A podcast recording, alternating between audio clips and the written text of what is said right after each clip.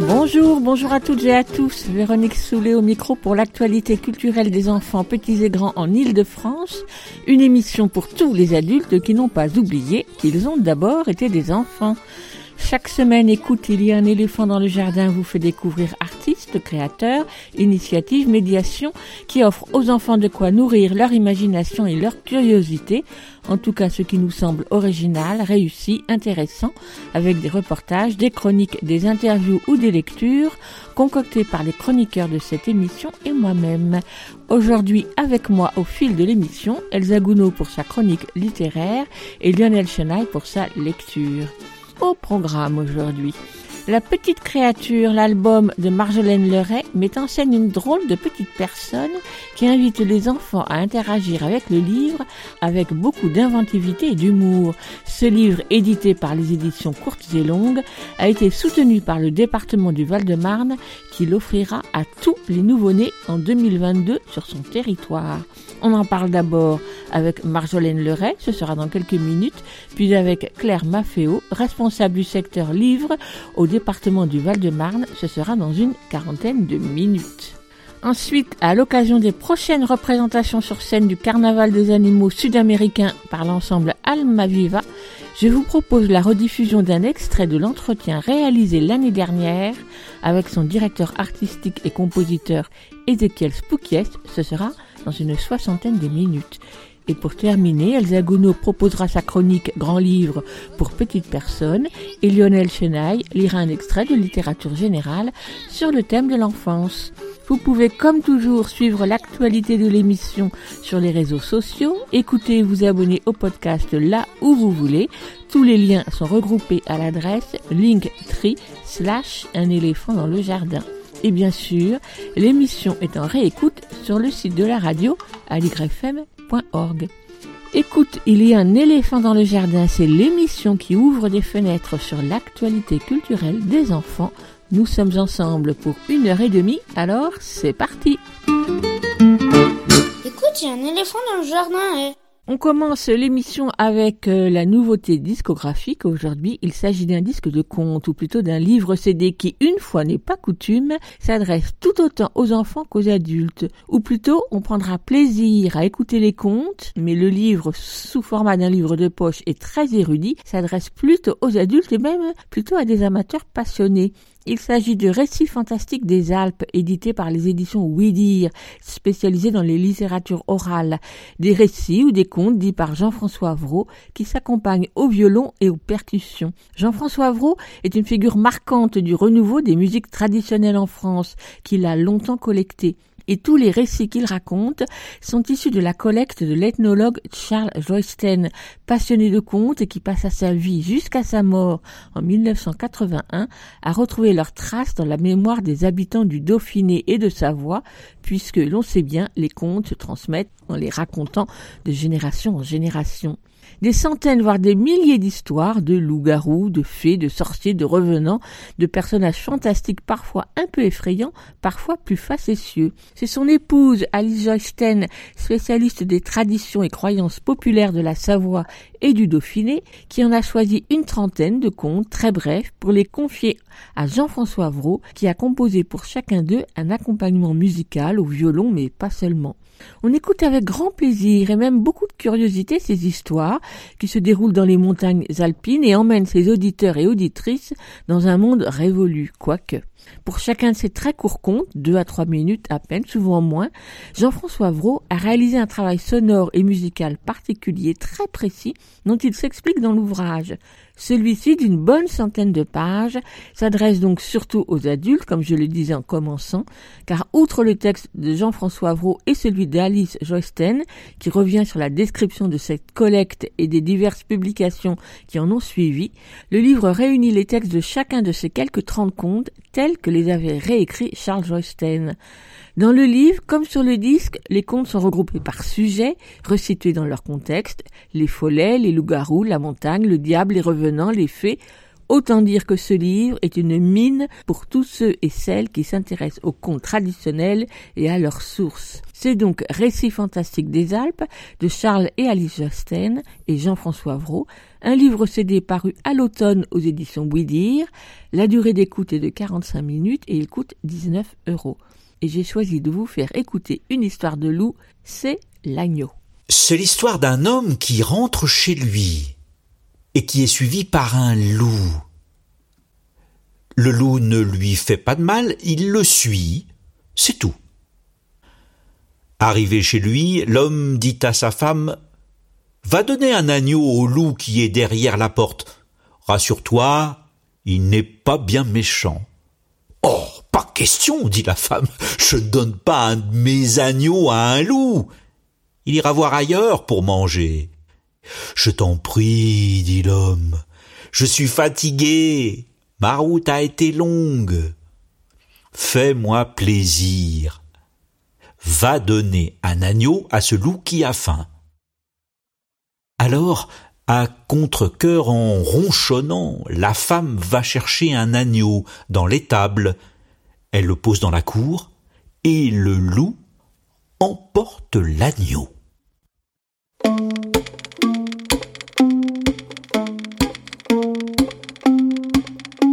À quelque temps de là, l'homme se rend dans une foire pour y acheter une vache.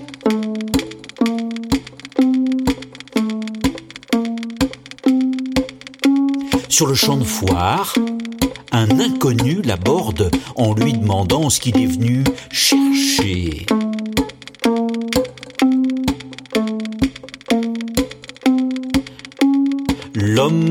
Qu'il est venu acheter une vache, mais les prix sont trop élevés pour lui. Alors, l'inconnu lui dit, viens avec moi, et tu choisiras dans mon écurie la vache qui te plaît. Sur place, l'homme choisit la plus belle. En lui donnant l'animal, l'inconnu lui dit Tu demanderas à ta femme si cette vache ne vaut pas l'agneau d'une fois. Tu demanderas à ta femme si cette vache ne vaut pas l'agneau d'une fois.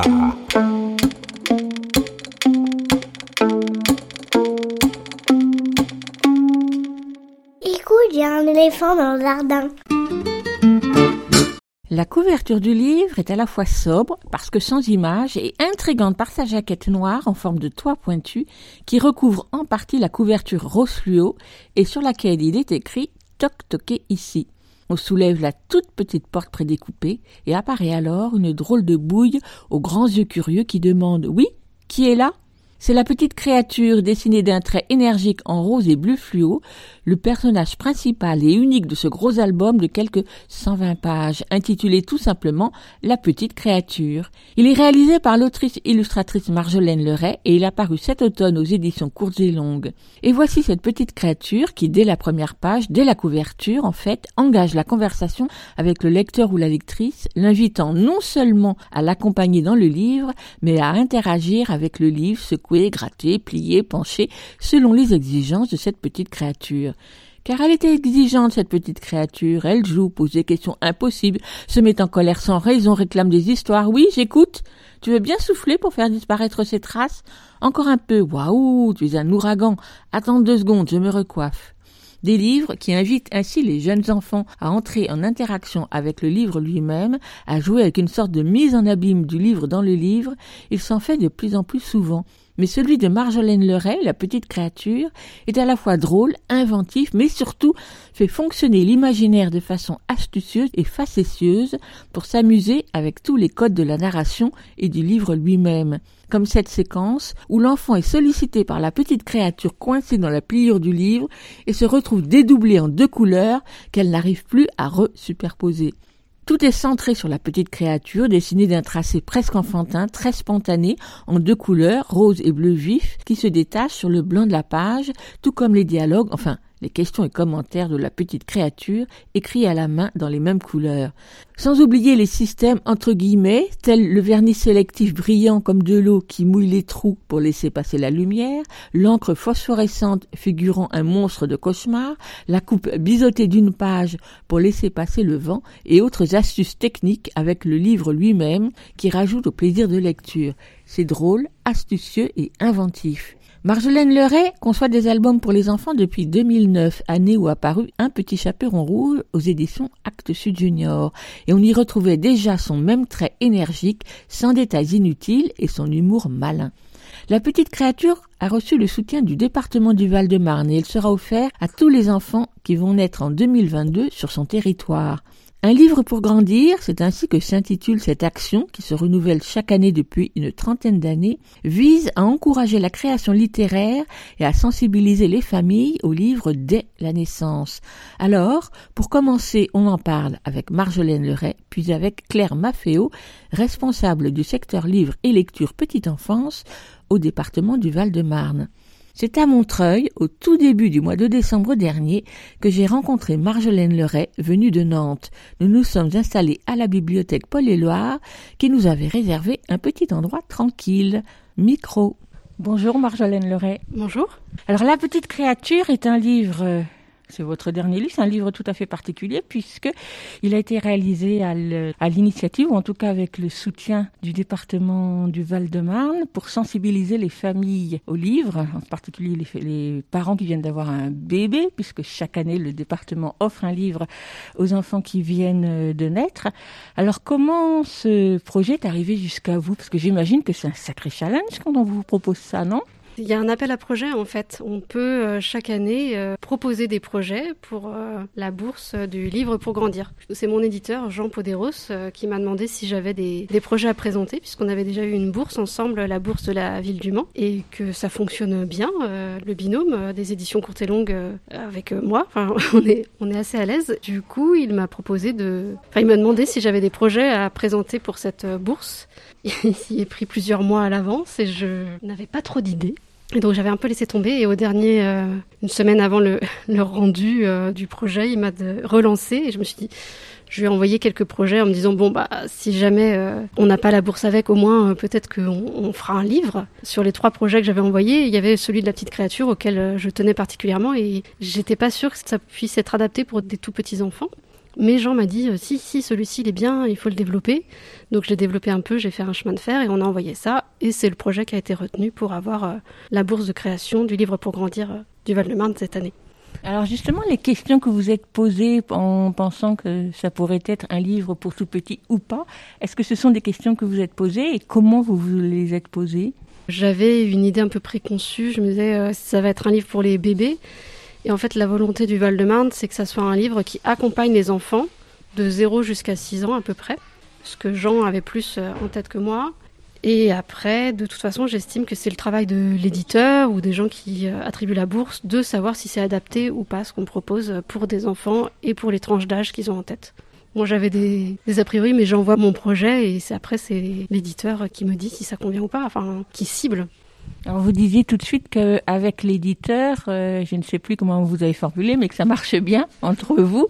Ça veut dire qu'il vous a laissé totale liberté ou au contraire, il vous a fait retravailler le projet avant de le déposer? Il me pousse juste assez pour que je lui propose des choses. Et après, je suis totalement libre de faire ce que je veux et de prendre des chemins détournés, de me balader et d'aller un peu où je veux. Et il me redonne une petite pichenette dans le dos quand il sent que je commence à ralentir un petit peu, je pense, ou que j'ai besoin qu'on me dise si euh, ça va ou pas ce que je suis en train de faire ou quand j'ai des interrogations. Mais sinon, il me laisse totalement libre. Donc, c'est euh, une relation assez intéressante. C'est très euh, appréciable la flexibilité qu'il offre et la liberté pour créer, tout en étant vraiment présent puisque là, il y avait plein de euh, contraintes techniques. Donc il fallait qu'on en discute euh, beaucoup. En même temps, il m'avait dit mais faites euh, ce que vous voulez, ce que vous avez en tête. Donc je suis partie et j'ai- mis toutes les surprises possibles dans ce livre puisque c'est un livre euh, avec des surprises comme par exemple des pages pliées, des pages découpées, une reliure japonaise, des pages plus fines. Et donc j'avais mis tout ce que je pouvais dedans. Et c'est après coup qu'il m'a dit bon en fait on n'a pas non plus un budget illimité donc il faudrait enlever quelques petites choses. Mais c'était aussi intéressant pour la création d'avoir toutes ces contraintes techniques. Ça oblige à trouver des solutions. C'était intéressant aussi de faire comme ça. Pour en terminer sur les questions administratives, on va dire, donc ce livre va être offert aux 20 000 enfants qui naissent dans le département, donc c'est un tirage très important, énorme même, on va dire, en tout cas pour un premier tirage. Puis euh, j'imagine qu'il y a une bourse de soutien à la création. Donc tout ça, est-ce que c'est stimulant pour faire des propositions? Ah oui, oui, complètement. C'est très stimulant et c'est sécurisant. Ça veut dire que j'ai proposé un projet et après j'ai eu euh, une bourse de création qui m'a permis d'y passer plusieurs mois, même si le timing était un petit peu serré quand même, puisque mon projet a été accepté en janvier et on a imprimé en juillet. Donc euh, ça veut dire que tout ce temps-là était consacré à la création euh, avec tous les allers-retours. Mais ça permet aussi de prendre plus de liberté. C'était un bel accompagnement parce que, avec toutes les surprises que j'ai voulu mettre dans le livre, on n'aurait pas pu faire ce livre si on n'avait pas eu le soutien du Val-de-Marne en fait. Donc c'était une chance pour ce projet-là de rencontrer à ce moment-là le, le Val-de-Marne aussi, pour qu'il puisse naître. Je ne sais plus tout à fait ce que vous m'avez dit tout à l'heure en parlant des trois projets possibles, mais celui-ci était déjà dans votre tête depuis un moment. Ça veut dire est-ce qu'il était déjà avec toutes ces possibilités techniques et, et que vous demandiez comment vous feriez pour faire passer ça auprès de l'é- l'éditeur?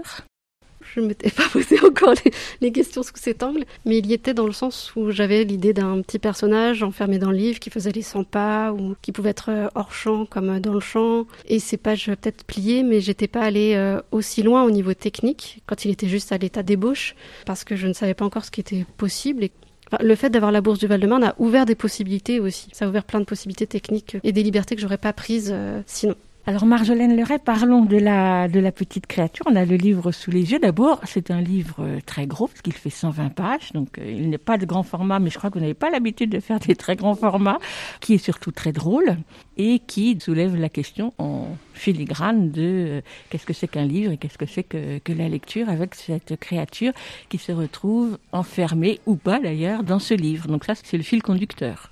Je sais pas trop parler de mes livres en fait, mais, mais j'essaye de faire des choses drôles. En effet, moi ça me fait rigoler, j'espère que ça fait rigoler les autres aussi. Et pour le format, oui, on, on se l'était imaginé plus grand au début, et finalement pour des questions de budget, on, a réduit un petit peu. Et je l'aime bien en fait à ce format-là, je trouve que c'est bien pour euh, une petite cabane aussi, une petite habitation d'une petite créature qui soit pas trop imposant non plus. Vous me dites que vous n'avez pas l'habitude ou que vous n'aimez pas trop parler de vos livres, mais quand même, je vais vous poser la question. Donc je vais avoir deux questions. C'est comment vous présenteriez ce livre à des adultes, par exemple aux adultes qui vont accompagner les enfants dans les crèches, puisque ce livre va être très présent dans les crèches. Et puis la deuxième question, elle viendra après. Ça sera. Commençons par la première. Me faites pas réfléchir à trop de questions en même temps, je vais m'embrouiller. Je pense que c'est un livre intéressant pour les petits enfants parce qu'il ouvre tout un champ de possibles avec l'objet livre. C'est comme si euh, il était vivant puisque dans, dans les crèches on peut le lire un peu comme une pièce de théâtre.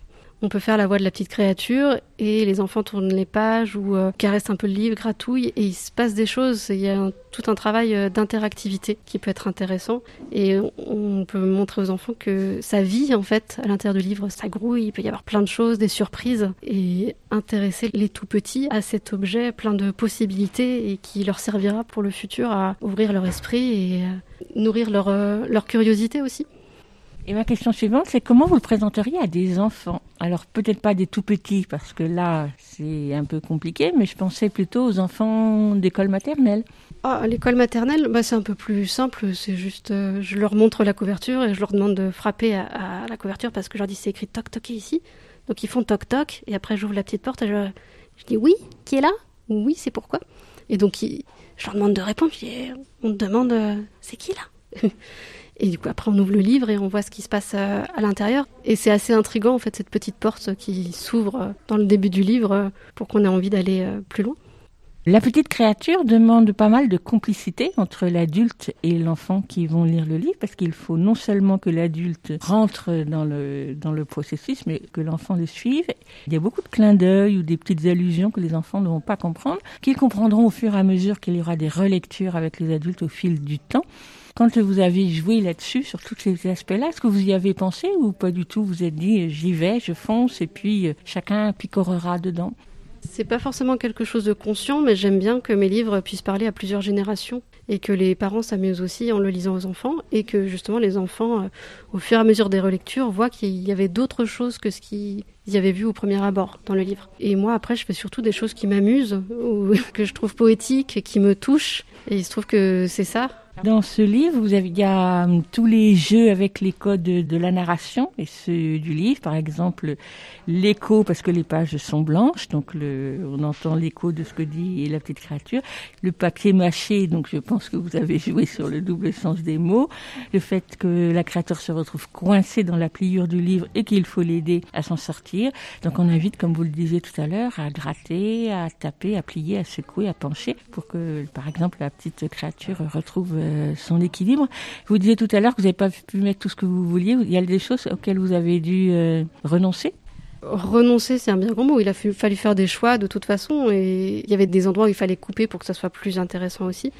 Euh, mais au niveau technique, oui, il y avait des, choses euh, pas possibles, euh, ou pas tout en même temps. Donc, par exemple, j'avais pensé à des pages un peu en accordéon qui dessineraient un paysage, et puis tout au bout, là où ça, devient plus petit, la créature qui essaierait de creuser et de s'échapper. Ou... Enfin, c'est visuel, donc c'est un peu dur à expliquer au micro, hein, mais ben, de couvrir un peu tout le champ des possibles et tout ce qui me venait en tête, euh, que ce soit au niveau euh, interaction avec le livre, euh, quel mouvement on peut faire avec. J'ai un petit peu sur la, voix aussi de jouer, mais c'est pas ce que j'ai creusé le, plus.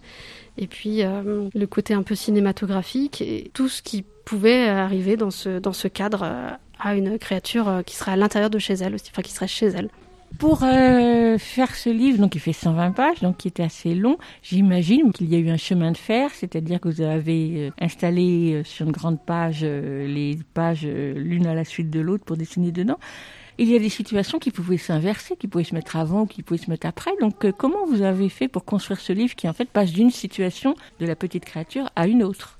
Alors j'avais fait un premier chemin de fer quand je l'ai présenté au Val-de-Marne. Et après, comme euh, on a eu la bourse, on savait qu'on pouvait mettre un peu toutes les surprises qu'on voulait. Donc j'ai refait un autre chemin de fer avec toutes les surprises qui a été modifié par rapport à ce que j'avais présenté au Val-de-Marne. Et L'étape d'après, on a été beaucoup, euh, l'éditeur euh, et moi, en relation avec l'imprimeur, qui est un imprimeur euh, français, pour savoir ce qu'on pouvait faire ou pas et à combien ça revenait. Et une fois qu'on avait ce chemin de fer et qu'on savait combien ça coûtait, on savait de combien il fallait le réduire aussi, enfin ce qu'il fallait enlever. Donc là, ça a été un choix sur ce que je voulais garder à tout prix dans le livre, ce qui pour moi faisait sens et ce qui était drôle et ce qu'on pouvait enlever ou ce qui faisait un peu répétition. Et donc là, j'ai refait une nouvelle fois le chemin de fer pour que ça se tienne. Donc euh, il y a des choses que j'ai inversées, que j'ai découpées. Il y avait des séquences qui marchaient bien. Et puis j'avais aussi la contrainte que certaines surprises devaient arriver à tel ou tel endroit du livre. Euh, la reliure japonaise, elle peut pas arriver au début d'un cahier, par exemple, puisqu'elle tiendrait pas avec la, avec la couture. C'est quoi une reliure japonaise? C'est qu'à un moment donné, la tranche la plus euh, longue qui n'est pas coupée dans le livre. Les anciens livres, ils ont ça, euh, il fallait découper au couteau avant les, tranches. Donc là, la tranche n'est pas coupée puisque l'enfant, euh, s'il n'a pas été très obéissant, il a appuyé sur l'interrupteur, il a rallumé la lumière et la petite créature s'est cachée entre deux pages qui ne sont pas découpées. Donc cette tranche non découpée ne pouvait pas arriver entre deux cahiers. Pour faire un livre, on assemble ensemble plusieurs cahiers qui font 16 pages par exemple ou un multiple de 4. Et il y avait d'autres choses comme les pages euh, moins épaisses, au moment où l'eau monte dans le livre, qui ne pouvaient arriver qu'au milieu d'un cahier, elle, par contre. Donc il a fallu jongler euh, au niveau justement de cette narration pour que les surprises tombent au bon endroit euh, techniquement.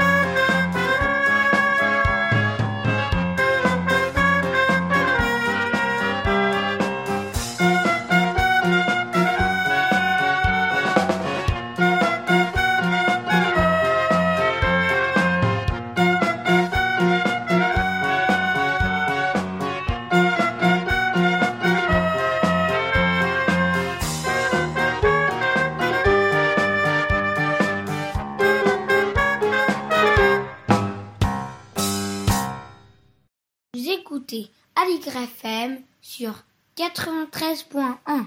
Vous l'écoutez FM 80 C'était Pascal Comélade, extrait de son disque Trafic d'abstraction. Tout de suite, nous retrouvons Marjolaine Leray, autrice illustratrice, pour poursuivre notre échange autour de son livre La petite créature et plus largement autour de sa démarche artistique. Alors on parle beaucoup de surprises, mais ce qui compte avant tout dans vos livres, c'est votre travail d'illustration. Alors euh, j'ai lu un peu sur le net que lorsque vous parlez de votre travail d'illustration, vous parlez de gribouillage pour évoquer votre travail. Moi, je trouve que c'est pas vraiment un terme euh, très juste, si. Moi, j'aime bien. Euh, j'aime bien parce que ça désacralise un peu le dessin, en fait. Moi, j'aime bien euh, lâcher des choses sur la feuille et voir ce qui se passe.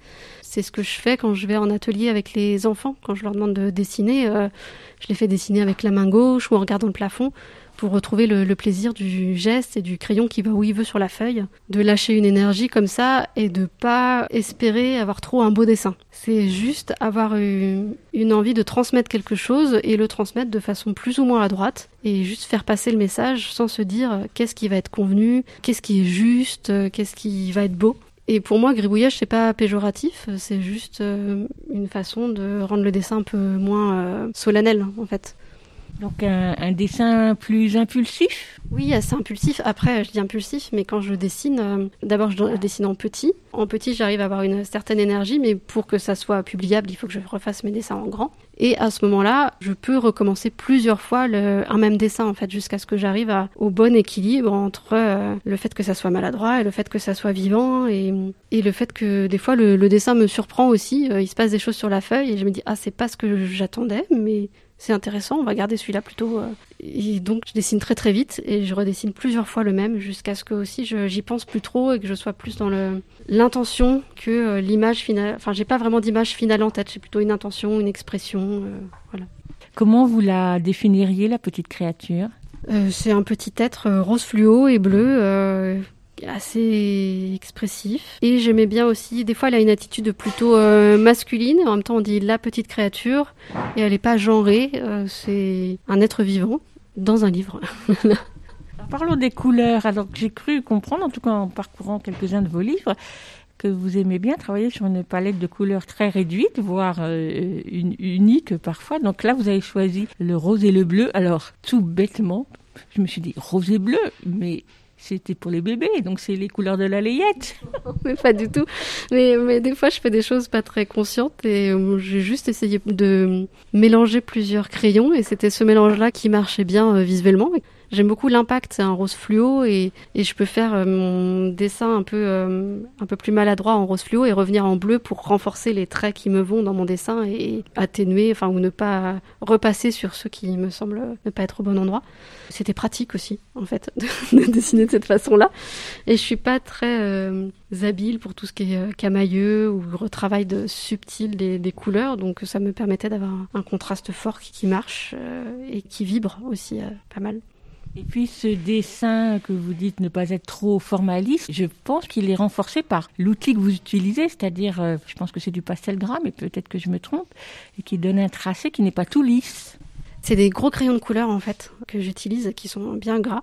Et oui, il y, a un- il y a une texture en fait dans, dans le trait aussi. Et si j'appuie plus ou moins, ça, ça renforce ou pas le trait, ça fait des ombres ou pas. et Enfin, Et ça, c'est votre outil habituel? Oui, oui, c'est avec ça que j'ai fait la plupart de mes livres. C'est toujours euh, au crayon de couleur.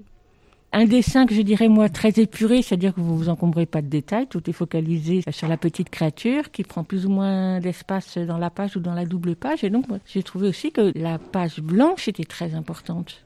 Oui, bah c'est l'espace qu'elle va euh, occuper ou non. C'est son champ des possibles. C'est là qu'elle peut tourner en rond ou se rapprocher. C'est comme une caméra un peu euh, braquée sur elle, mais euh, c'est aussi euh, cette angoisse de la page blanche pour la personne qui crée. C'est l'objet livre comme s'il était euh, vierge en fait, et dans lequel une petite créature vient se balader. Et dont elle va sortir à la fin puisqu'il y a un trou de sortie. en effet.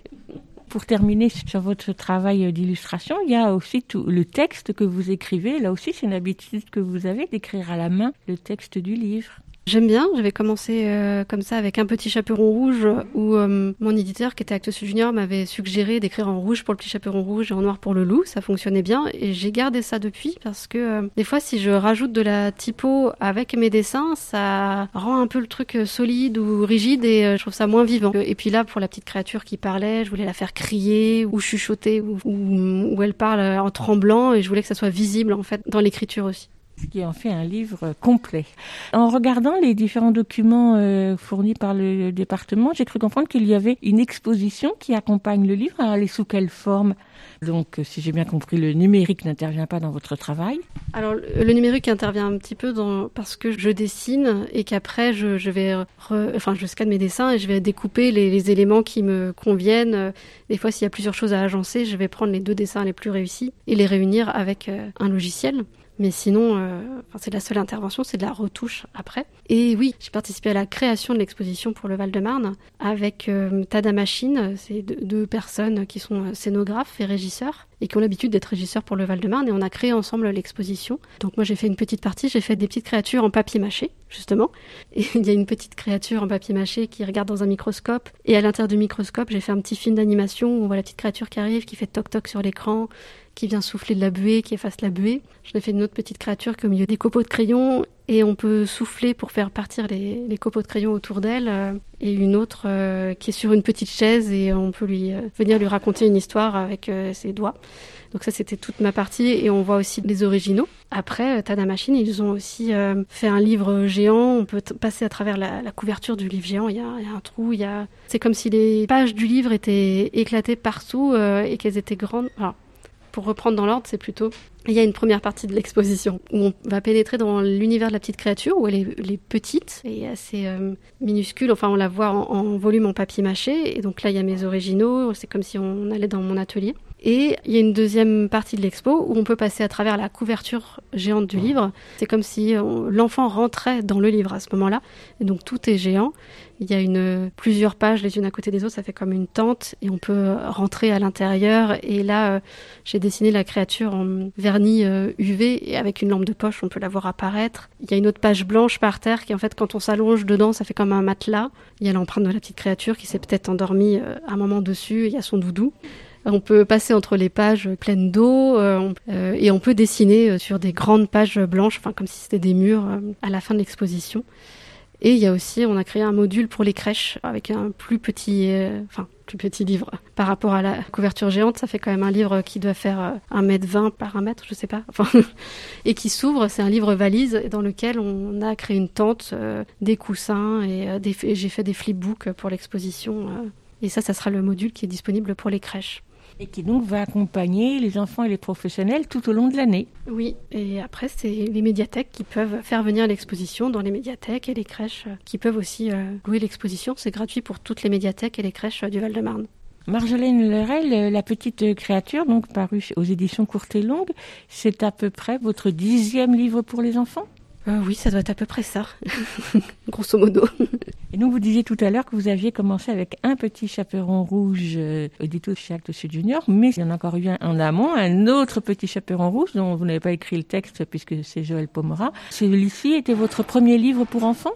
Oui, c'était la pièce de théâtre de Joël Pomera, euh, Le Petit Chaperon Rouge, que j'avais illustré. Et après, mon premier livre en tant qu'autrice et illustratrice, euh, et que je vois plus comme mon premier, mon premier livre, c'était Un Petit Chaperon Rouge chez Actes Sud Junior. Mais n'empêche, vous avez fait donc deux petits chaperons rouges l'un après l'autre. Déjà, celui de Pomera est une réécriture très particulière, on va dire, du petit chaperon rouge. Mais est-ce que c'est ça qui vous a donné envie de dire, ben, je vais faire le mien? En fait, j'avais déjà écrit euh, l'histoire de Un petit chaperon rouge avant d'illustrer la pièce de Pomera. C'est parce que j'étais en stage chez Actes Sud Junior à la fin de mes études et que je leur avais présenté cette histoire d'un petit chaperon rouge, mais qui était euh, dans un format minuscule à, l'époque, qu'ils ont eu l'idée de me proposer d'illustrer la pièce de Pomera. Et quelques années plus tard, euh, ils m'ont rappelé pour me proposer de vraiment le publier cette fois-ci, mon petit chaperon rouge à moi, un petit chaperon rouge. Alors quel parti pris vous avez choisi pour raconter cette histoire? Donc déjà au niveau couleur, euh, des couleurs très restreintes et une couverture toute rouge avec euh, du tracé noir, évidemment celui du loup, donc deux couleurs. D'écrire vous-même le texte avec évidemment beaucoup d'humour et donc prendre une distance par rapport au conte original.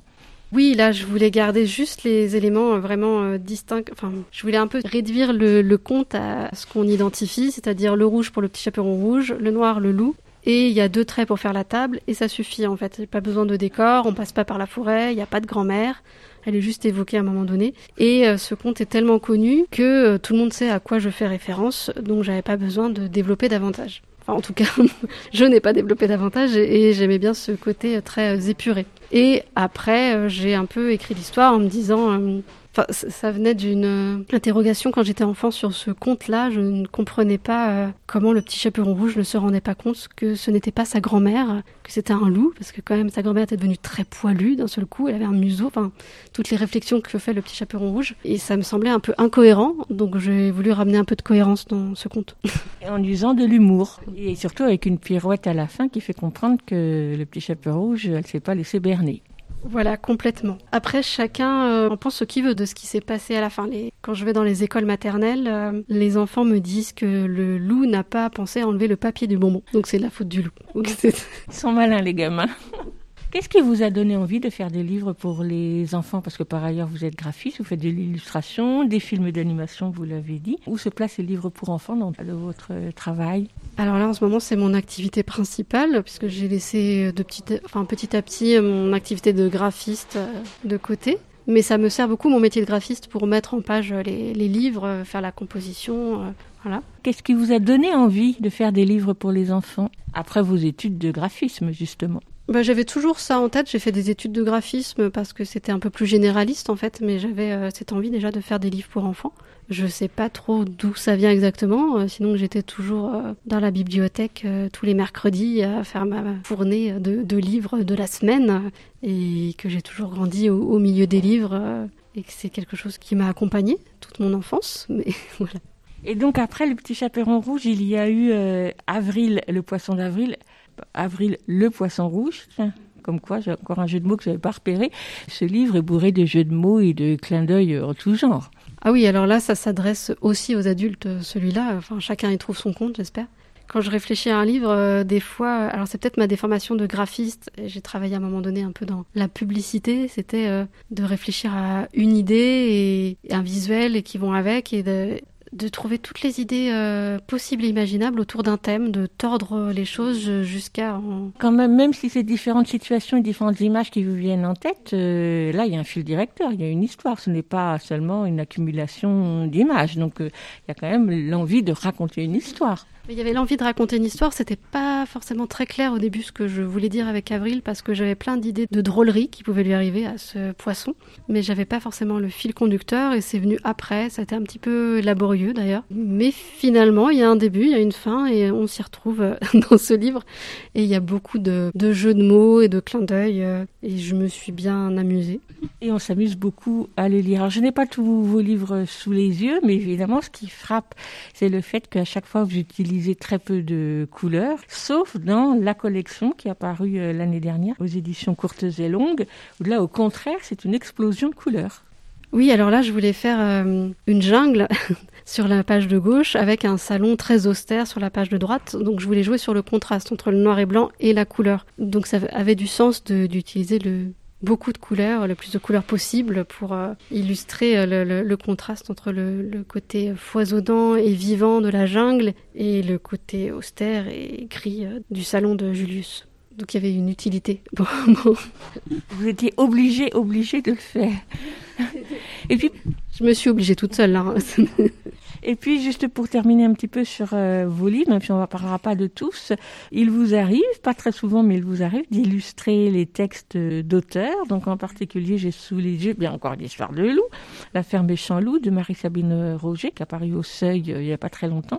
C'est une réécriture euh, en vers de la chèvre de Monsieur Seguin.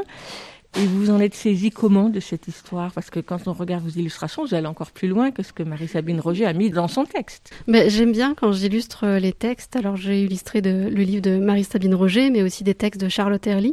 J'aime bien donner euh, une autre vision, ne pas euh, coller au texte en fait, donner mon interprétation à moi et compléter ou faire un pas de côté euh, par rapport au texte des- de ces deux autrices. Du coup, ce que vous avez pour cela adopté dans le livre de Marie-Sabine Roger, c'est une mise en page un peu particulière, parce que du coup, il y a beaucoup de vignettes et il y a des, fois des pages où c'est comme de la bande dessinée, sans les cases, mais de la bande dessinée. Oui, il y avait un côté un peu euh, croquis que j'aimais bien dans ce que j'avais proposé au début et que j'ai gardé dans le livre en fait, qui est aussi assez euh, efficace parce que je voyais plusieurs attitudes euh, du loup et j'aimais bien qu'on puisse le voir dans plusieurs.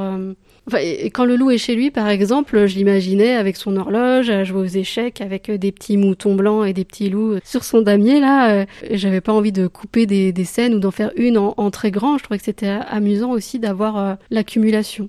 Donc j'ai fait des petites vignettes. Marjolaine Leray, on va arriver à mes trois dernières questions. Alors la, la première des trois, ça sera pour vous demander à quel moment vous avez su que vous feriez ce que vous faites aujourd'hui. C'est une bonne question. Je ne sais pas, parce que ça c'est euh, le fait de faire des livres, c'est quelque chose qui s'est décanté un peu au fur et à mesure, puisque euh, le Petit Chaperon Rouge, la pièce de Joël Pomera euh, que j'ai illustrée, c'était il y a très longtemps maintenant. Je ne sais plus quand exactement. et Un Petit Chaperon Rouge, c'était en 2009. Le petit chaperon rouge de Pomera, c'était en 2005. 2005, bah voilà, ça remonte à il y a vraiment longtemps. Pour autant, je l'avais illustré, mais euh, j'avais mon euh, mes premières expériences de graphiste à faire après. Et, enfin, je me suis dirigée aussi vers un, un travail qui me permettait de gagner ma vie. Donc, la bascule s'est faite au fur et à mesure, en fait, euh, entre mon métier de graphiste euh, un peu plus rentable et mon métier d'autrice illustratrice. Donc là, ça, ça fait pas si longtemps que ça, en fait, que je ne fais que des livres. Quels sont les trois objets qui définissent votre lieu de travail? Hum, une tasse de thé,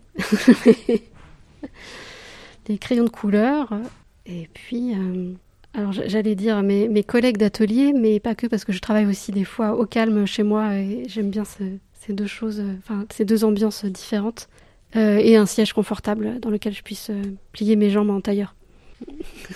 Et ma dernière question sera pour vous demander, même si vous l'avez un petit peu évoqué tout à l'heure, ce sera pour vous demander quel est le livre qui a marqué votre enfance et qui vous a peut-être conduite à faire des livres pour les enfants aujourd'hui. Euh, mais il y en a plusieurs. Euh, je je sais pas duquel parler en particulier. Je sais que Max et les Maximons m'avaient beaucoup marqué euh, parce que euh, on avait fait un spectacle en petite section et que je, je faisais l'arbre de la forêt qui se levait sur la scène là. J'étais d'abord euh, allongée par terre et petit à petit je, levais mes branches. Voilà. Et autrefois il y avait des géants aussi, qui est un, un livre assez touchant sur euh, toute l'enfance et le fait de devenir parent que j'aimais beaucoup et que j'ai lu à mon fils euh, quand il était tout petit en fait en me disant ah je suis passée de l'autre côté. Ou euh, les livres d'Alain Le Sceau, euh, je sais plus, Papa est un homme grenouille. Ou, voilà. Et là, euh, enfin, j'étais très intriguée par ce livre dans la bibliothèque de mon école primaire, euh, avec ses expressions prises au pied de la lettre, parce que j'étais fascinée par les expressions justement. M- Mon fils a trois ans et demi et quand il, il voit l'expression euh, ça me met les nerfs en plot, il essaie de me la, la répéter, il m'a dit euh, j'ai les pieds qui plottent. C'était marrant, et je trouve ça fascinant cet amour des mots et d'essayer de les remettre dans un sens pour créer des images en fait. Merci beaucoup Marjolaine Leray. Je vous en prie, merci à vous. Vous écoutez Aligre FM sur 93.1. La petite créature de Marjolaine Leray a donc paru aux éditions courtes et longues à l'automne au prix de 22 euros. Pour info, Marjolaine Leray sera à Paris le samedi 27 janvier de 16h30 à 18h30 à la librairie Les Arpenteurs dans le 9e rue Coron. Elle y sera là pour dédicacer ses livres, l'occasion de regarder ses livres et d'échanger avec elle. Et avant de retrouver Claire Maffeo, responsable du secteur livres et lecture petite enfance au département du Val-de-Marne, pour qu'elle nous présente l'action Un livre pour grandir, je vous propose d'écouter Élise Caron chanter Bonjour, extrait de son disque Chanson pour les petites oreilles, sorti en 2003. Bonjour, bonjour, bonjour les n'importe qui, les n'importe comment. Bonjour les rabougris, les rats des champs. Bonjour les guili-guili, les gousi-gousi, les bigoudis, les frisottis.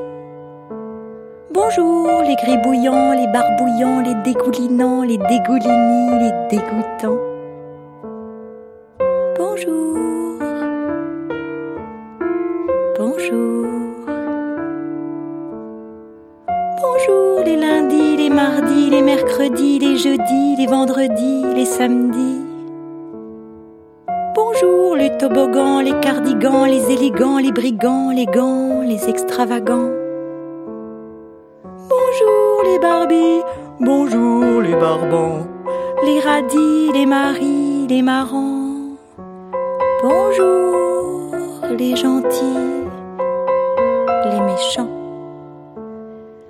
Bonjour les ours blancs, les orangs-outans, la pluie, le vent.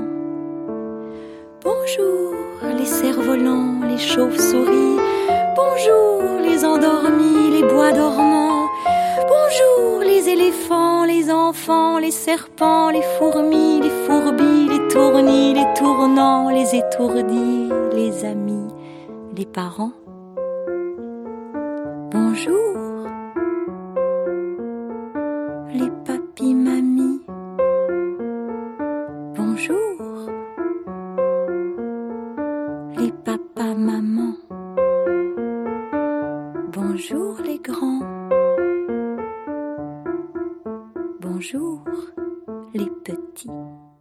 Bonjour Claire Mafféo. Oui, bonjour Véronique Soulet. Vous êtes responsable du secteur livre et lecture petite enfance au département du Val-de-Marne et chaque année depuis maintenant très très longtemps, chaque année un livre est offert aux enfants qui vont naître. C'est bien ça? Oui, tout à fait. Donc euh, le département du Val-de-Marne offre chaque année un livre à tous les nouveau-nés dont les familles résident dans le Val-de-Marne.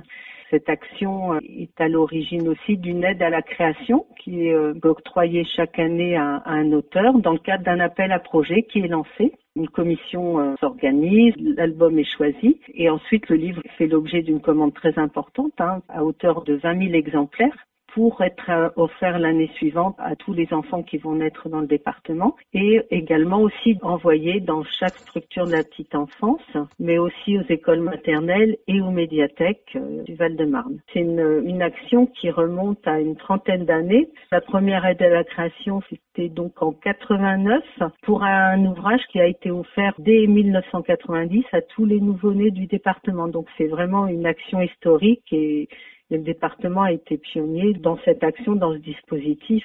Quels sont les objectifs d'un tel dispositif? Tout d'abord d'être euh, en soutien à la création, permettre aussi le renouvellement des imaginaires. C'était quelque chose qui était euh, très important, de permettre aussi la rencontre des œuvres avec le public et pour tous, et de sensibiliser aussi aux livres et à la rencontre avec les formes artistiques, les œuvres pour tous et dès le plus jeune âge. Donc ça, c'était aussi un défi à relever puisque forcément tous les enfants, on ne leur lisait pas de très bonne heure des histoires. Donc il y avait aussi euh, le défi de vraiment faire rentrer un livre dans les familles et de pouvoir proposer un livre euh, différent de ceux qu'on pouvait peut-être trouver euh, un peu plus dans la grande distribution, mais en tout cas une œuvre originale qui permette, euh, de par sa dimension artistique, de faire découvrir un nouveau langage, un nouveau regard sur le monde. C'était quelque chose qui était très mis en avant aussi, hein, cette rencontre aussi avec les œuvres, les artistes, et permettre de découvrir par soi-même, d'inscrire son propre imaginaire, un ouvrage qui soit suffisamment ouvert pour que chacun puisse mettre son interprétation. Donc euh, forcément, la dimension artistique d'un livre, ça encourage aussi ce regard et cette lecture active. Alors comment se fait la diffusion du livre auprès des familles ou dans les familles? Le livre est commandé à, l'éditeur qui nous envoie les livres euh, directement et ensuite euh, les livres sont envoyés directement aux familles. Les parents n'ont aucune démarche à faire. C'est une famille qui ne fréquente pas une médiathèque ou qui peut se trouver isolée pour quelques raisons euh, sociales ou, ou, de précarité que ce soit, donc a la possibilité de recevoir un livre pour son nouveau-né. L'idée, c'est d'aller vers les foyers, vers les familles. Donc il y a cet envoi, puis après il y a tout un accompagnement qui est fait, bien sûr.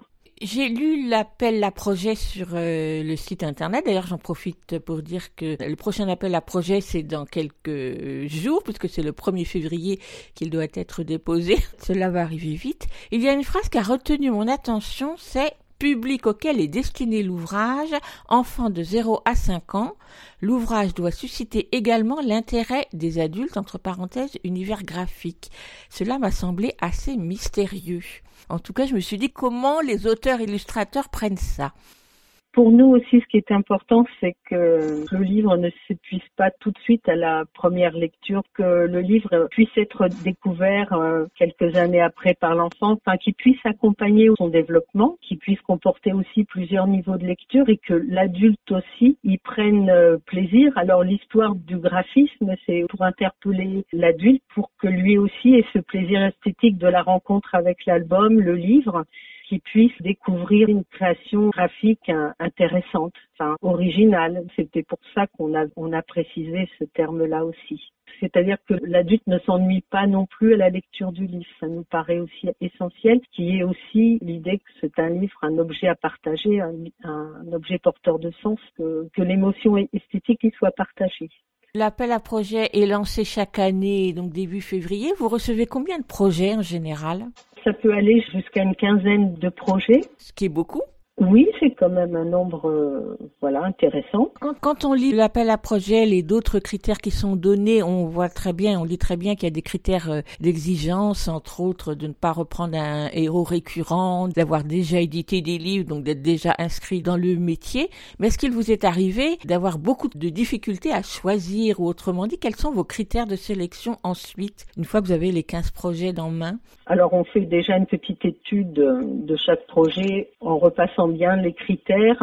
On envoie ce travail euh, d'étude, d'analyse du livre et, des critères aux membres de la commission et ensuite la commission se réunit. Donc on reprend tous les projets. De toute façon, tous les projets sont présentés et très vite on s'aperçoit qu'il y en a deux ou trois qui se démarquent euh, plus précisément. Et ensuite, ce qui peut nous décider, ça peut être aussi le critère de la maison d'édition, même si c'est pas strictement dit dans le cahier des charges. Mais c'est vrai que parfois, ça peut se jouer à quelques éléments près. Par exemple, si c'est une petite maison d'édition, s'il y a une prise de risque. Souvent, on arrive quand même à se mettre d'accord assez rapidement pour choisir le, livre. Euh, voilà. Marjolaine Leray nous disait tout à l'heure que la dotation qui lui a été euh, donnée lui avait permis de prendre vraiment le temps de travailler sur son projet, que c'était vraiment euh, quelque chose de conséquent. Donc je suis allée voir sur le site à quel euh, montant elle s'élevait. Elle s'élève effectivement à 10 000 euros, ce qui est quand même vraiment pas mal du tout. Mais les 10 000 euros ne vont pas dans la poche de l'illustrateur. Ils sont destinés à, à couvrir quoi, les 10 000 euros?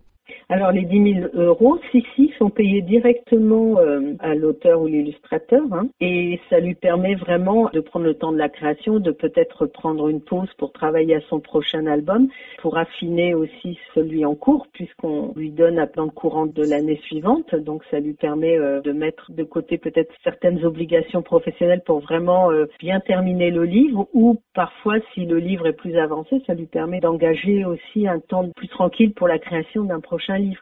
C'est vraiment euh, encourager la création, faciliter aussi le travail de l'auteur par ce soutien aussi financier. Et si j'ai bien compris, mais peut-être que je me trompe, le soutien à l'éditeur, lui, se manifeste par l'achat des 20 000 livres? C'est ça, c'est un soutien indirect, hein, puisqu'il y a quand même une commande assez conséquente d'ouvrages et puis aussi la valorisation d'un livre euh, tout au long de l'année. Euh, ça met le focus sur un éditeur et un livre.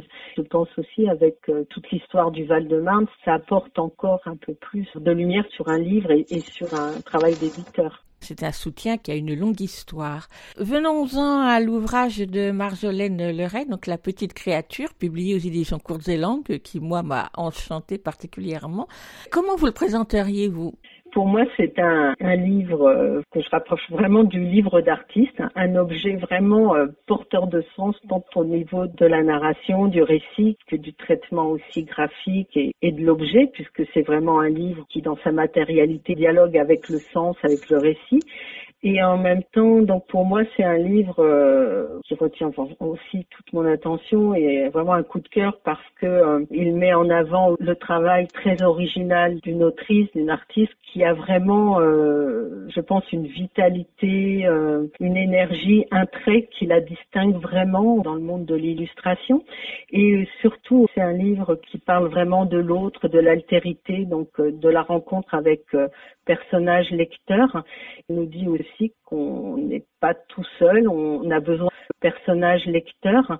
En même temps, c'est un livre qui respecte aussi bien la liberté de son personnage que de son lecteur.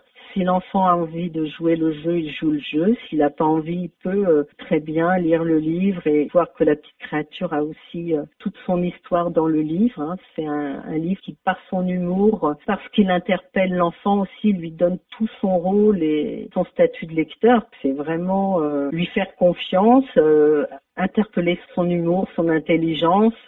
c'est apprendre aussi à mettre de la distance entre soi et le monde il y a des passages aussi pour moi qui sont très beaux, très poétiques. C'est un livre très riche. Hein. il y a également la dimension technique, parce que Marjolaine insistait sur le fait qu'elle avait pu, grâce à l'aide, avoir des petites euh, petites choses techniques qu'elle n'aurait pas pu faire, tel le, le, changement du papier, les découpes dans la page, euh, etc., qu'elle ne se serait pas permise s'il n'y avait pas eu l'aide. Tout à fait. Donc c'est vrai que l'aide du département, ça a permis d'accompagner la création et de permettre à l'éditeur d'être en, mesure et de jouer le jeu, quoi, d'accompagner vraiment aussi l'auteur avec euh, quand même des défis à relever puisque le livre est assez complexe. Hein. Il a été vraiment euh, imprimé en France, donc sans recours à l'étranger. Donc c'est vraiment quelque chose d'unique aussi pour l'auteur hein, d'explorer vraiment beaucoup de choses et de pouvoir aussi répondre à des propositions techniques euh, assez poussées quand même. Hein. Les éditions Courtelangue ont joué le jeu et sont allés jusqu'au bout du projet, même s'il a fallu quand même renoncer à certaines choses. Mais ça a été quand même euh, un gros travail, mais assez passionnant aussi, hein, qui a associé vraiment euh, étroitement l'imprimeur, l'autrice et l'éditeur. Donc c'est vraiment quelque chose d'assez original. Hein. Claire Maffeo, quand vous avez reçu le projet, il n'était pas si avancé que ça. Donc, ah non. Donc euh, vous avez projeté sur ce qu'il allait pouvoir être? Oui, on a reçu le projet, donc on, a reçu surtout le chemin de fer, c'était décrayonné essentiellement avec la couleur noire, il n'y avait pas d'autres couleurs, mais dans le déroulé, dans le chemin de fer, on voyait vraiment qu'il y avait une énergie et un sens de la trouvaille, enfin, on voyait vraiment qu'il y avait de la vie dans ce projet et beaucoup d'humour, d'imagination, enfin bon, c'était quelque chose qui a retenu vraiment notre attention et dans la note, d'intention et la démarche artistique de l'autrice, de Marjolaine Leray, c'est le projet là était par contre très très avancé. On voyait tout à fait où elle voulait en venir quand même. Pour nous, on avait quand même toute la matière et on était aussi curieux de voir la suite. Elle nous a donné vraiment envie de l'accompagner pour être surpris, pour voir la suite. On avait vraiment envie de suivre ce projet. Et c'est ça aussi qui a convaincu aussi les membres de la commission, cette énergie et l'idée qu'elle nous emmenait ailleurs. Euh, merci pour toutes ces informations et cet éclairage surtout. Et ma dernière question sera pour vous demander à vous, Claire Maffeo, quel est le livre de votre enfance qui vous a marqué et qui vous a peut-être conduite aujourd'hui à travailler dans ce secteur du livre pour la pour l'enfance et la petite enfance? Ce qui m'a marqué, euh, oui, dans la petite enfance, moi, c'était Perlette Goutte d'eau d'édition du père Castor Flammarion. Ça, c'est un titre qui m'a beaucoup marqué. Petit poisson devenu grand de Léopold Chauveau que j'avais découvert chez ma grand-mère. Merci beaucoup Claire Maffeo. Merci Véronique. Les informations sur l'action Un livre pour grandir, le livre, l'exposition, sont à retrouver sur le site du département du Val-de-Marne. Vous écoutez Aligre FM sur 93.1. Vous l'écoutez Aligre FM 80 grades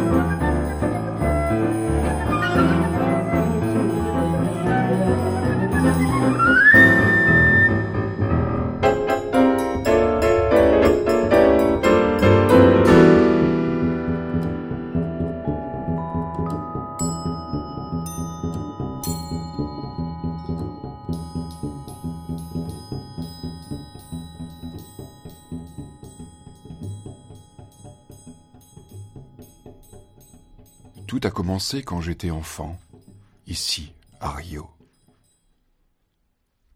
Je me souviens que la première fois que j'ai entendu un moustique me demander Ne bouge pas J'ai un peu soif, je vais te piquer. Ça m'a fait bizarre. Lorsqu'une vache, en mâchant de l'herbe, m'a dit Et toi, est-ce que tu aimes aussi la philosophie? Ou encore quand mon vieux chien, qui n'aboyait plus, m'a confié en soupirant J'en ai marre de me promener dans le parc. Je veux aller au cinéma. Je pouvais entendre, par magie, ce que disent les animaux. Puis j'ai grandi et j'ai tout oublié pendant tant d'années. Mais bien plus tard, un jour, j'ai vu soudain foncer sur moi un immense condor.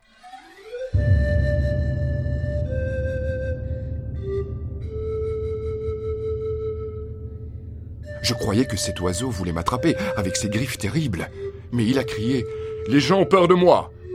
Il y a de quoi. Mon bec est si pointu que je pourrais écrire mon nom sur le soleil. Mais je suis seulement venu te chercher. Ne crains rien. Là, il m'a saisi et m'a soulevé au-dessus du sol.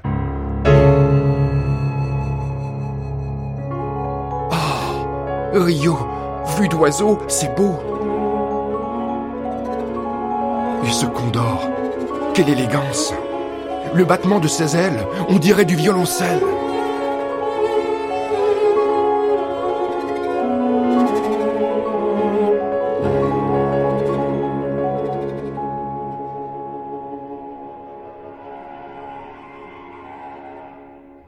Samedi 15 janvier au Carré Bellefeuille à Boulogne-Billancourt, puis le samedi 4 février au Saxa Hacher, ce seront les deux occasions cette année d'aller voir et écouter l'ensemble Alma Viva interpréter le carnaval des animaux sud-américains d'après l'œuvre de Saint-Saëns, dont nous venons d'entendre un extrait.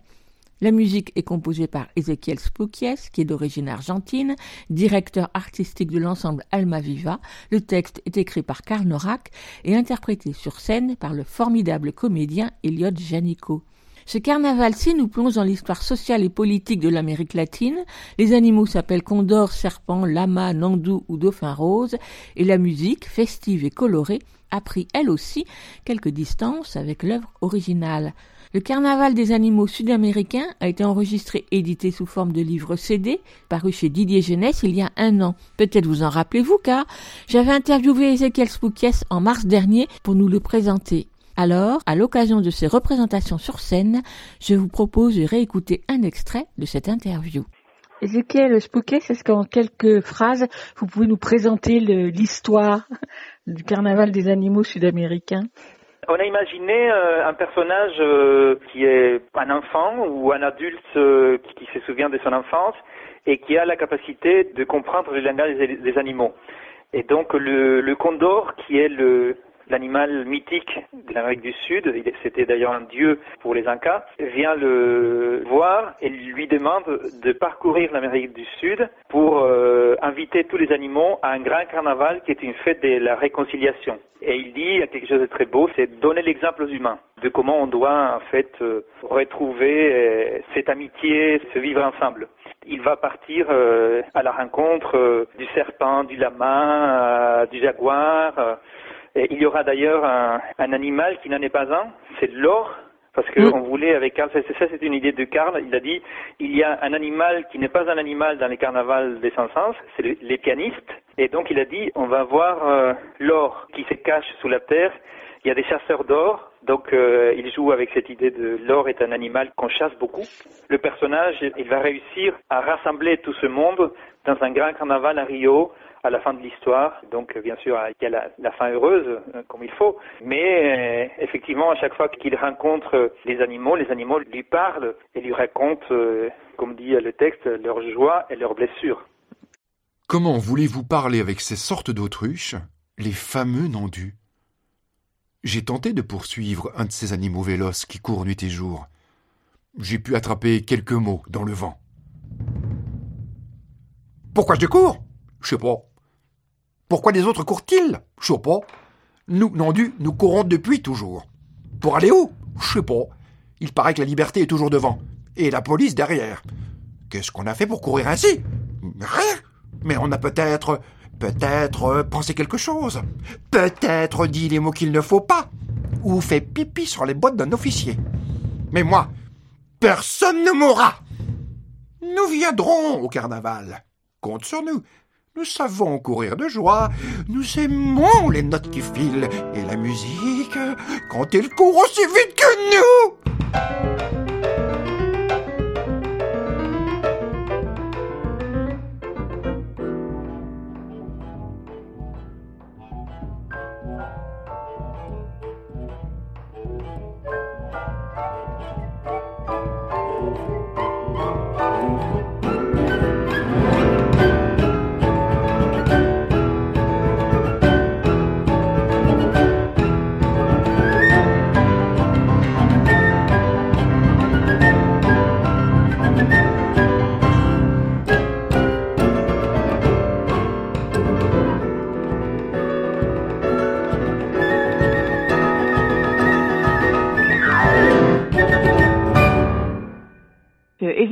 Comment vous avez choisi les animaux? Parce qu'en fait, ça colle pas vraiment avec ceux de Saint-Saëns. C'était un, un, processus relativement long parce que au départ, on s'est retrouvé avec une liste de 45 animaux. Chacun avait apporté en fait des animaux qu'il avait envie d'avoir et on en avait 45 en tout. Et donc, il a fallu commencer à se dire, voilà, pourquoi j'ai envie de celui-ci, qu'est-ce qu'il apporte à l'histoire, qu'est-ce qu'il apporte surtout à cette idée qu'on avait de pouvoir retracer l'histoire de l'Amérique du Sud depuis la période précolombienne à, à l'actualité. Et donc, euh, c'était un, un, échange avec Karl pour dire, voilà, pourquoi, par exemple, le Nyandou, pourquoi le perroquet, pourquoi le toucan. Et quelque chose euh, qui était aussi important pour nous, c'est même si, effectivement, on n'a pas à chaque fois des liens avec euh, les animaux de Saint-Saëns, il y a quand même quelques-uns qui sont un petit peu l'alter ego ou l'écho de l'animal de Saint-Saëns. Par exemple, on a les Nyandou, c'est pour nous aussi des animaux véloces, comme l'hermione de Saint-Saëns.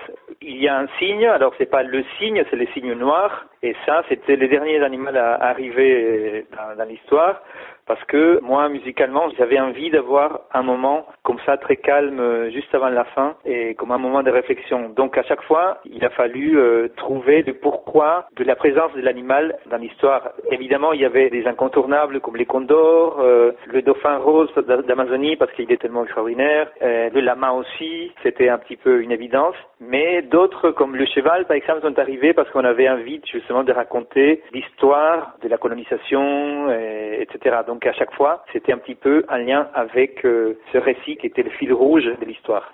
Alors comment s'est fait l'association avec la musique, c'est-à-dire comment s'est trouvée la couleur musicale de chaque animal?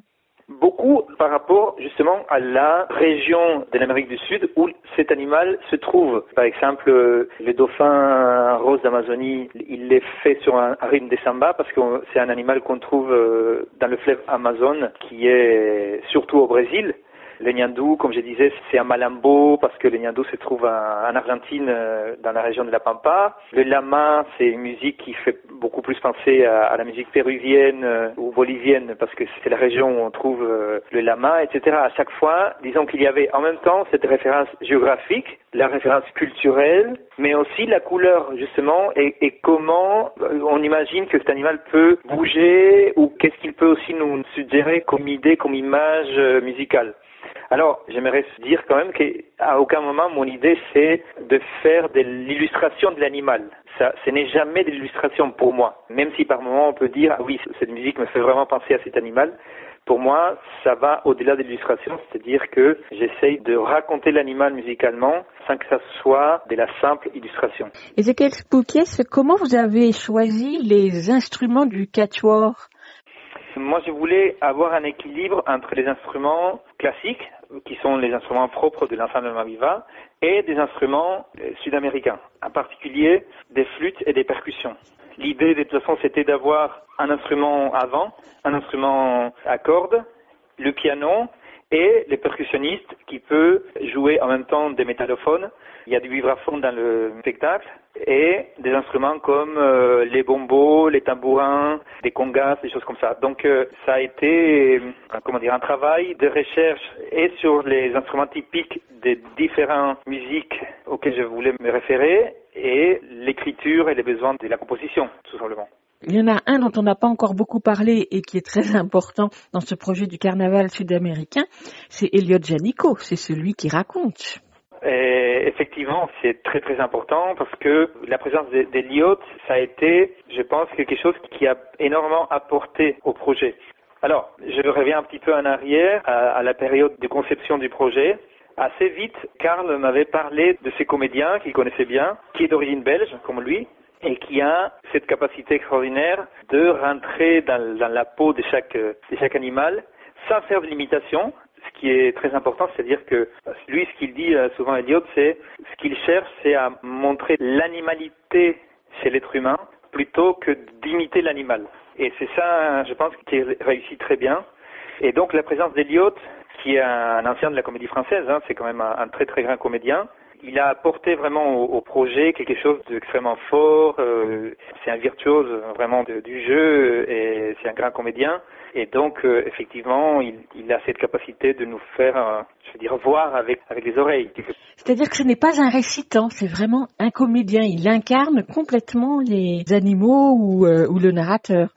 C'est exactement ça. Et je pense que ça, ce que vous venez de dire là, c'est quelque chose qui a été beaucoup euh, travaillé avec euh, Lina Blanchet, la metteuse en scène, au départ, parce que justement, c'était pas évident. Il fallait trouver la bonne façon de faire. Et ils ont justement pas mal euh, discuté de cette dimension-là, de narrateur ou, ou vraiment comédien. Et effectivement, euh, les choix a été de vraiment incarner chaque animal, puisque justement l'idée de Carl, c'était de donner la parole aux animaux. C'est ça, je pense, euh, un peu la réussite du travail d'Eliot, c'est d'incarner chaque personnage et de le faire avec euh, beaucoup de finesse et beaucoup de poésie aussi. Euh, sur scène, Elliot a beaucoup travaillé sur le corps. Il y a des gens qui m'ont demandé d'ailleurs, est-ce qu'il est danseur?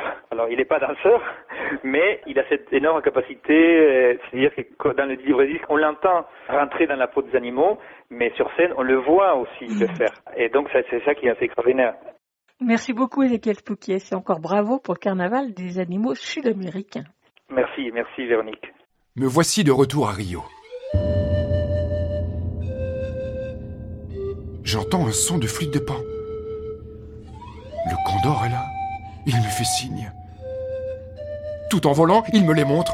Ils sont tous là. Même le serpent et ses nœuds et le dauphin rose. Il nage près des autres. Le carnaval de Rio est interdit aux animaux On va bien voir. Ils arrivent à plumes, à nageoires, à fourrures. Des nandus qui s'arrêtent une seconde. Des tatous tatoués qui dansent de tout. Et voici les chevaux, crinières dans la lumière. Les perroquets, eux, dansent mal. Ils n'ont pas répété, mais comme ils s'amusent. Une grenouille aux yeux rouges, amoureuse, nous présente son fiancé. Et tous ceux de la volière. La vie est une danse aujourd'hui.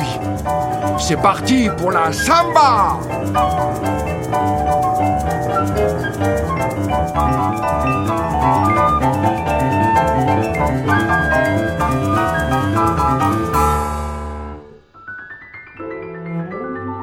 La demoiselle lama sautille. Je pose sur sa tête un caillou d'or qui chante encore.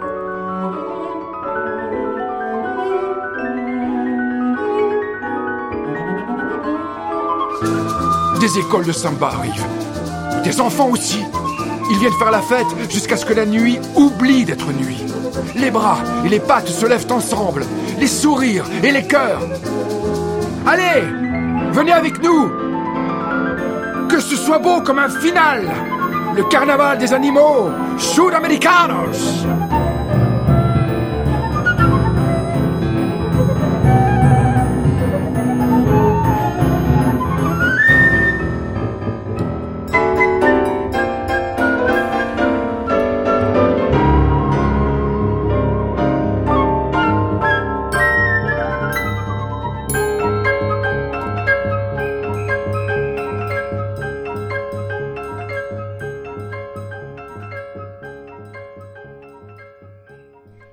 Un extrait de l'entretien réalisé en mars dernier avec Ezekiel Spoukies, compositeur, pianiste, directeur artistique de l'ensemble Alma Viva pour le Carnaval des animaux sud-américains à voir et à écouter samedi 15 janvier après-midi au Carré Bellefeuille à Boulogne-Billancourt et le samedi 4 février au Saxe à Acher dans les Yvelines. Les liens sont sur la page de l'émission. Vous y retrouverez également le lien pour écouter l'entretien complet avec Ezekiel Spoukies. Vous écoutez Aligre FM sur 93.1. Vous l'écoutez Aligre FM 80 Elsa Gounod est libraire spécialisée jeunesse et chaque semaine elle farfouille dans les rayons nouveautés de sa librairie pour nous proposer un livre pour enfants, un album, un roman ou une BD, c'est selon, dans sa chronique Grand livre pour petites personnes. Cette semaine, c'est un album, on l'écoute. Grand livre pour petites personnes par Elsa Gounod, libraire à Paris. Bonjour, aujourd'hui je vais vous parler de l'album La lithographe de Gaby Bazin, paru il y a quelques mois aux éditions Mémo. Vous l'avez sûrement remarqué si vous écoutez régulièrement ces chroniques. J'aime beaucoup le catalogue et la ligne éditoriale des éditions Mémo, et notamment leur intérêt pour le livre en lui-même, sa fabrication et celle des images, que ce soit via de très intéressantes monographies, des rééditions patrimoniales importantes, ou ici, par une nouvelle collection de livres autour de différentes techniques d'impression. Gabi Bazin est une autrice, illustratrice et graphiste, portant un intérêt particulier dans son travail à l'imprimerie et à l'impression comme technique. Elle a déjà publié il y a quelques années Écrire ses dessinées aux éditions Mémo, un fascinant livre-jeu autour de l'écriture cursive. Elle a pu bénéficier d'une résidence à l'atelier de lithographie du musée du Pays du Sel en Corrèze en 2017 où elle a conçu le projet de ce livre.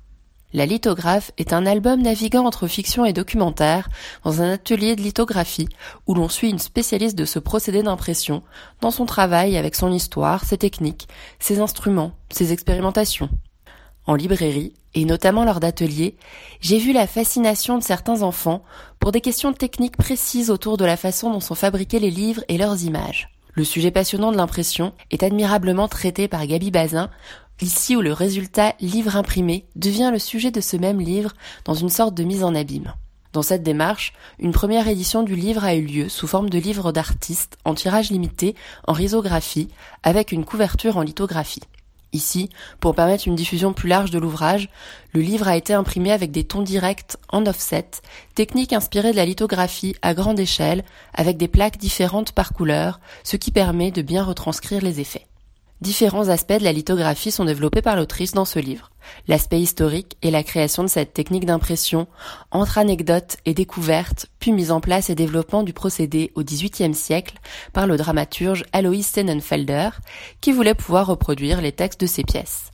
L'aspect créatif et artistique de la pratique, par des effets de superposition, jeux sur les couleurs et images travaillées en miroir pour obtenir le résultat souhaité à la fin du processus l'aspect artisanal et physique très concret de l'impression par le travail de la pierre et l'usage de la presse, mais aussi l'aspect presque scientifique ou chimique à l'œuvre par la prise en compte de la répulsion entre l'encre grasse et l'eau sur la pierre pour faire apparaître l'impression. On se rend alors compte que, bien qu'ayant permis de développer les premières impressions en nombre de journaux, affiches, partitions ou livres, la lithographie est dorénavant considérée comme une technique artistique, un usage de métier d'art donnant parfois lieu à des tirages très limités.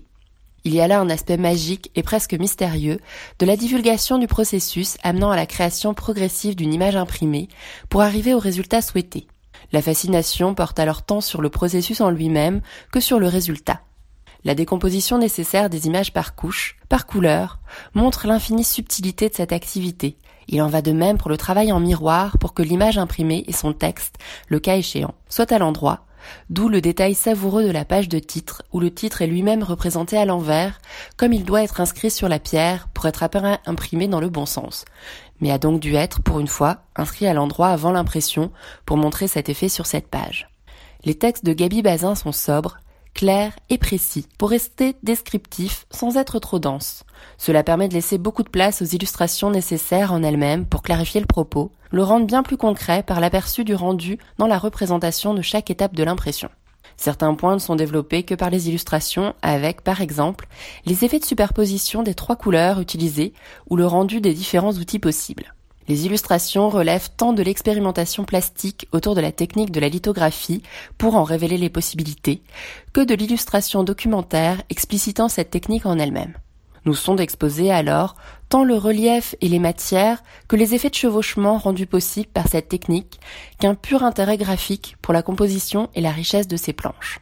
Les illustrations sont faites de formes simples et géométriques combinées entre elles et entre les trois couleurs primaires rehaussées de quelques traits fins, le fond blanc est important pour laisser toute la place aux effets de matière et à l'évolution des compositions entre scènes d'atelier plus fournies et listes d'outils ou d'effets plus sobres, effets eux-mêmes utilisés dans les différentes séquences représentées. L'on pense alors tant au grain et à la précision de Nathalie Parrain qu'à une grande modernité graphique dans l'usage des volumes.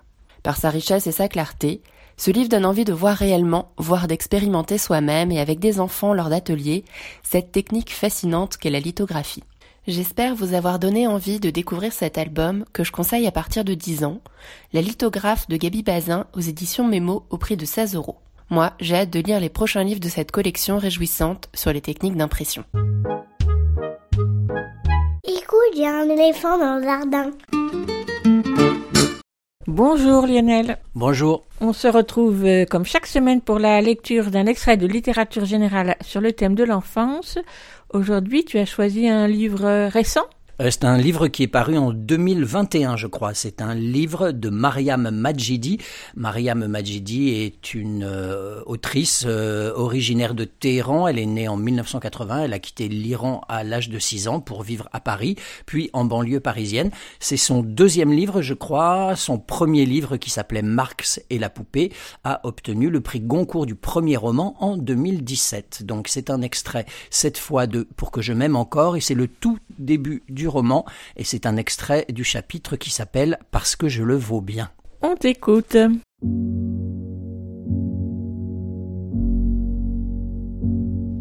Adolescente, j'étais franchement laide. Une tête épouvantable. Mes cheveux, frisés, épais, bouclés, formaient une boule compacte sur ma tête, si compacte que le vent ne pouvait y pénétrer pour les soulever, comme à la télé, dans les publicités pour shampoing. Quand une de ces publicités passait, j'étais subjugué et mes yeux envieux suivaient la danse des cheveux légers et doux qui glissaient entre les doigts, comme de la soie ou du satin. Les miens formaient un casque inébranlable, invincible, aussi solide que les casques romains. Pour m'arracher un cheveu, il fallait tirer très fort. Les élèves de ma classe m'appelaient washing machine. Ils ajoutaient Tous les matins pour se coiffer, elle met sa tête dans une machine à laver. Je les remerciais de l'explication. C'était du moins le seul mot anglais qu'ils n'oublieraient jamais. Ce surnom de washing machine avait surgi de la bouche d'un élève quand toute la classe m'avait vu débarquer avec ma nouvelle coupe un beau matin de printemps. Pour Norouz, le nouvel an persan, il est de coutume d'aller chez le coiffeur, acheter de nouveaux vêtements, faire un grand nettoyage de la maison, J'étais donc allé chez un coiffeur de l'avenue Henri Barbus, notre Champs-Élysées. La coiffeuse, une femme d'une trentaine d'années, la chevelure blond platine lissée au fer, une grande bouche luisante de gloss, le regard blasé de tant de rêves et d'espoirs avortés, coupait mes cheveux. Coup de peigne après coup de ciseaux, coup de ciseaux après coup de peigne, lentement et inexorablement, se dessinait dans le miroir le carré terrifiant d'une ménagère américaine des années 50, avec beaucoup de lacs et une frange épaisse qui me faisait comme une visière au-dessus des sourcils. Je n'ai rien dit. Je me mordais les lèvres pour ne pas hurler de rage ni de désespoir. J'ai payé en esquissant le sourire du dernier jour d'un condamné. Sur le chemin du retour, je me répétais que je n'irais pas au collège avec cette choucroute sur la tête. Je préférerais mourir que d'essuyer les sarcasmes de mes camarades de classe. J'attendrai patiemment que mes cheveux repoussent avant de franchir la grille du collège. Je raterai probablement mon année scolaire, je redoublerai, mais ce n'était rien. Rien du tout en comparaison de ce que je subirais s'il me voyait ainsi. Je suis monté dans ma chambre sous les rires de mon frère, qui trouvait que j'avais l'air de Bernadette Chirac en brune. J'ai lu dans le regard de mon père de la compassion, et dans celui de ma mère de la stupeur. Ils n'ont même pas eu le courage de m'adresser un mot. Ma vie était foutue. Le lendemain, je me suis levé et préparé pour aller au collège. Tout devait paraître habituel. Je suis sorti de la maison, je suis allé au bout de la rue, sauf qu'au lieu de tourner à gauche, j'ai tourné à droite, et j'ai marché comme ça sans but une bonne demi-heure dans les rues. Je suis arrivé au terminal des bus et du métro de la ligne 5, et je me suis assise là sur un banc, à regarder passer les bus, le 148 et le 146, le 234 et le 134. Voilà, j'ai attendu sans rien faire.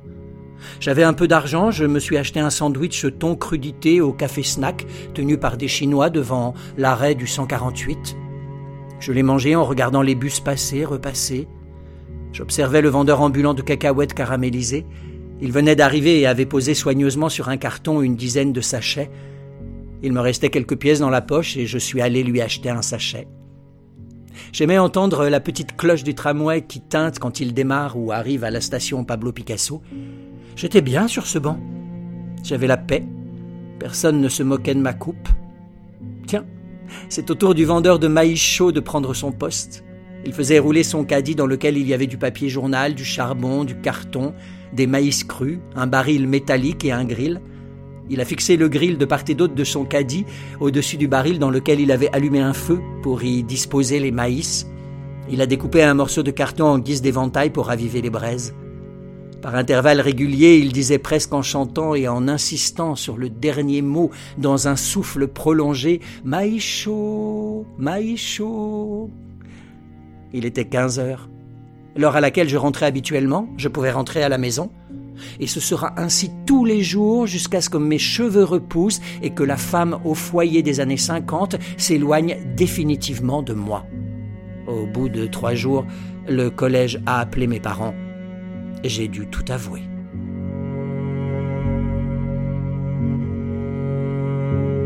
Tu nous rappelles euh, le titre de ce roman? Alors, ça s'appelle Pour que je m'aime encore, de Mariam Majidi, et c'est paru au Nouvel Attila en 2021. À la semaine prochaine. À la semaine prochaine. Écoute, il y a un éléphant dans le jardin, c'est fini pour aujourd'hui. On se retrouve la semaine prochaine, même jour, même heure, même fréquence. En attendant, vous pouvez réécouter cette émission ou celle des semaines passées sur votre application habituelle d'écoute de podcast ou bien sur Podcastix qui héberge le podcast. Vous pouvez également suivre l'actualité de l'émission sur Instagram et sur Facebook. Tous les liens sont regroupés à l'adresse suivante linktree slash un éléphant dans le jardin. Et bien sûr, l'émission est en réécoute également sur le site de la radio aligrefm.org. À la semaine prochaine. À plus. À la prochaine. À plus. À la prochaine.